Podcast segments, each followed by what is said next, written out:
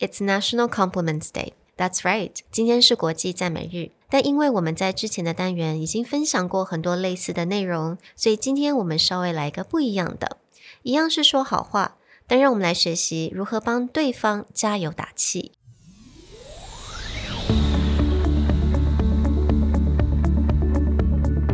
Hello，欢迎来到 Executive Plus 主管与沟通力的 Podcast。I'm Sherry, an educator, certified coach, and style enthusiast. 我相信专业有效的沟通是语言跟逻辑的完美结合。And I'm Nick, a startup consultant, corporate trainer, and late night gaming junkie. I believe great communication requires the right mindset and solid frameworks. 我们希望带给大家职场英语的技能、跨文化沟通技巧与其他能帮助您成为出色领导者的工具。 Join us each week as we share our experience, research, and methodologies to take your communication and language skills from good to great.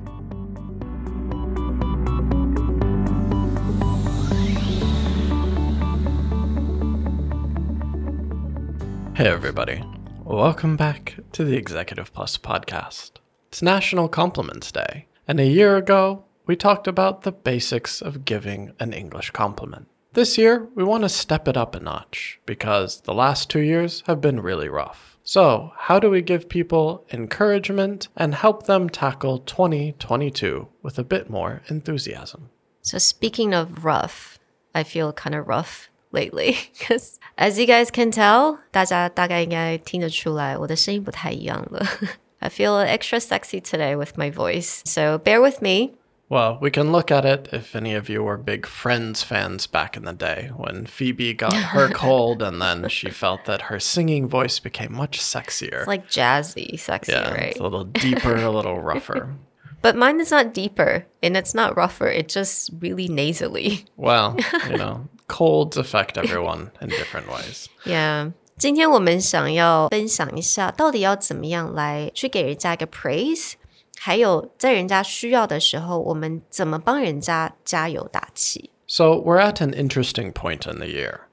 It's a brand new year. Everyone's thinking about what is 2022 going to bring, but also it's actually kind of the end of the year for the Asian world with Chinese New Year coming. That's kind of when you wrap up a lot of projects and then restart after there. So we were thinking about at this time of the year, how do we really talk to people and compliment them on what have they accomplished in the previous years, but also how to look forward at the next year. 所以不管现在对方他是心情是很好的，或者他可能有一点点对于生活上面某一些事情，他可能有一点沮丧，我们都还是可以用 how to give a praise and encouragement。接下来我们会讲这个 step by step 的这种方法，能够让我们找到一个 encouragement 一个最好的一个方向跟一个方式。So Nick kind of came up with these four steps. And step one is pretty easy. Just think about someone you like to praise or to encourage in the office. 虽然讲起来很简单啦，就是想一个人，但是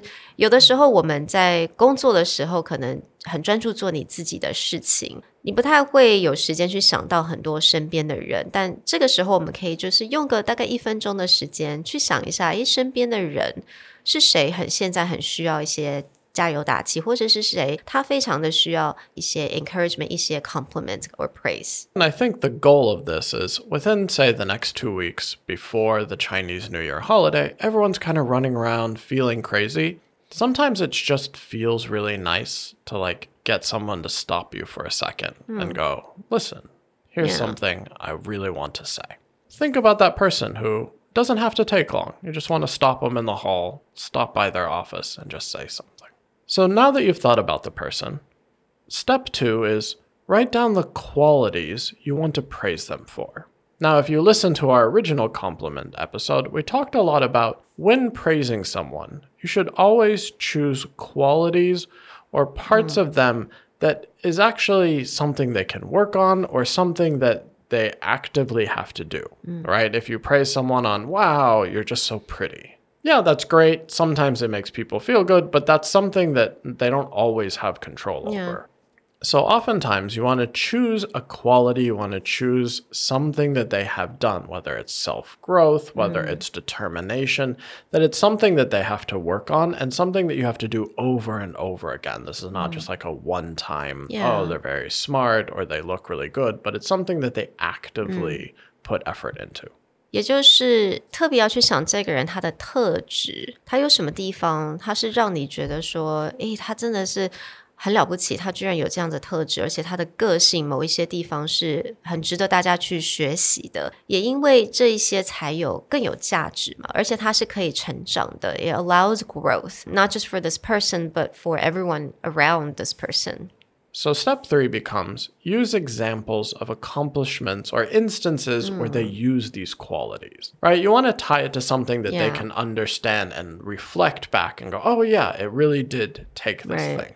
The reason this is important is because you want the praise to seem very authentic, Yeah. right? There's a difference between flattery and praise. So there's actually a Dale Carnegie quote, the How to Win Friends and Influence People, Dale Carnegie, if anyone's read that book, where he says, The difference between appreciation and flattery, that's simple. One is sincere and the other is insincere. Mm. One comes from the heart out, the other comes from the teeth out. One is unselfish, the other selfish. So the idea becomes when you're being specific and giving context, it often feels more authentic because it's not just like, oh, you work really hard. Be like, yeah, in general, I can feel that.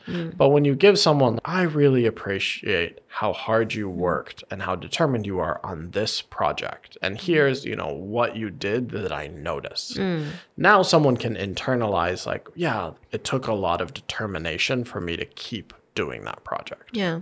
I mean, I think it works for all different kind of language, right? In Chinese, 有些人会说，啊，你好棒哦。 ”，But what does that mean? Like, 好棒什么东西? Like, if Yeah. I'm down, 如果我现在很 depressed, 他跟我说你很棒哦。It doesn't mean anything to me. Like, give me examples. Like, oh, you know, what I have done in the past, or 这个人他可能去年做了什么，或者是他哎上个月做了什么。因为当你很需要 encouragement 的时候，你可能你的脑子里面都是比较 negative 的事情，你没有办法去想到我到底做了什么样的 accomplishment，我有什么 achievement。So it really just help that person to see that, to realize, and by just giving examples. I think you said it right there. Is like when you feel down, you don't feel No. great. Yeah, you just feel like I'm crap. awesome. You feel like crap. So someone's like, "Oh, you're great," be like, "I don't feel great. I don't know what you think I'm great." But when you start to talk about, okay, Yeah. here's something that I think you did, and Mm. it was just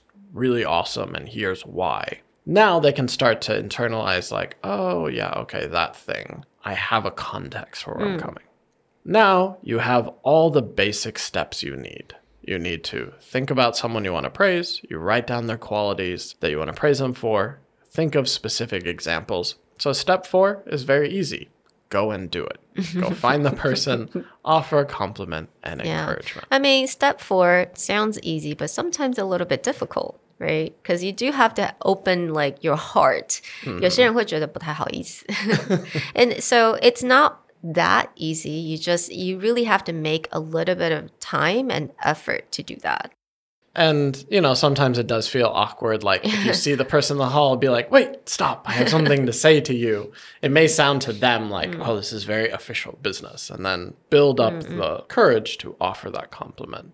But I really feel, especially this time of year, for those of you in managerial positions, mm. this is a great time to look at your team and just start kind of building them up. Yeah, it's a great time to raise the morale of your team, right? You can just go like, why don't we have lunch or let's have coffee in like for just, you know, a 15 minute coffee break. You can schedule it ahead of time and then yeah, just give them encouragement and compliments. Or for those of you who are doing your last minute performance reviews, this might be a great step by step in order to open up Yeah. that review process. Hmm.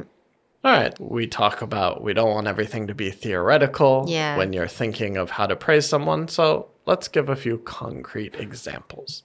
In order to give an example, I was thinking about who I wanted to encourage in the hmm. office, and of course, my wonderful podcast co host, Sherry. Aw, Sherry, I was just looking at the numbers for our podcast over the last year.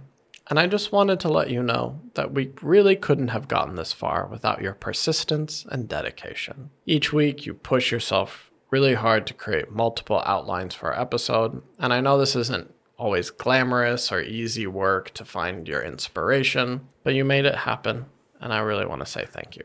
Oh, you're welcome. I feel warm and fuzzy now.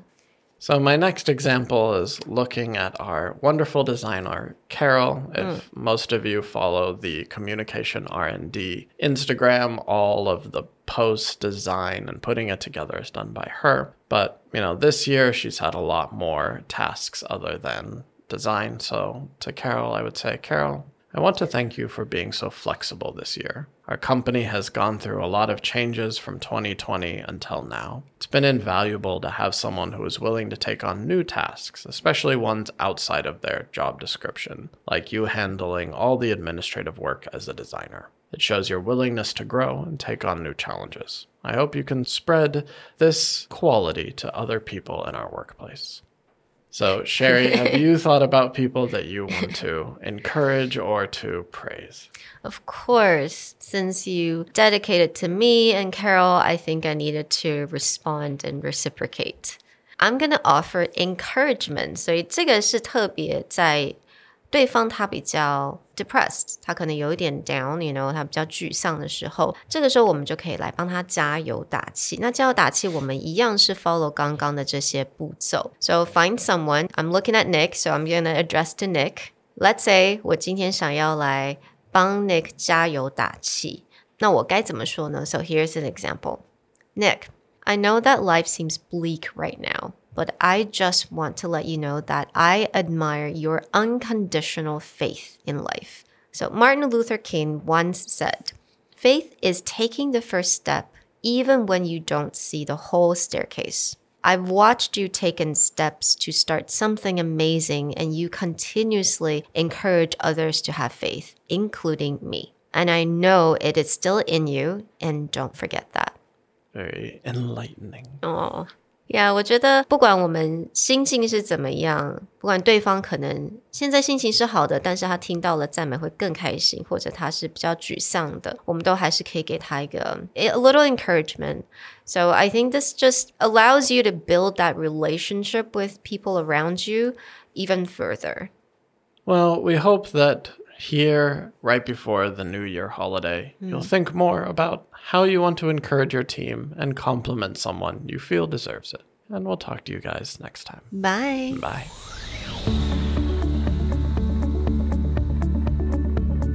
The Executive Plus podcast is a Presentality Group production, produced and hosted by Sherry Fang and Nick Howard. You can search us on Facebook, 主管英文 Executive Plus.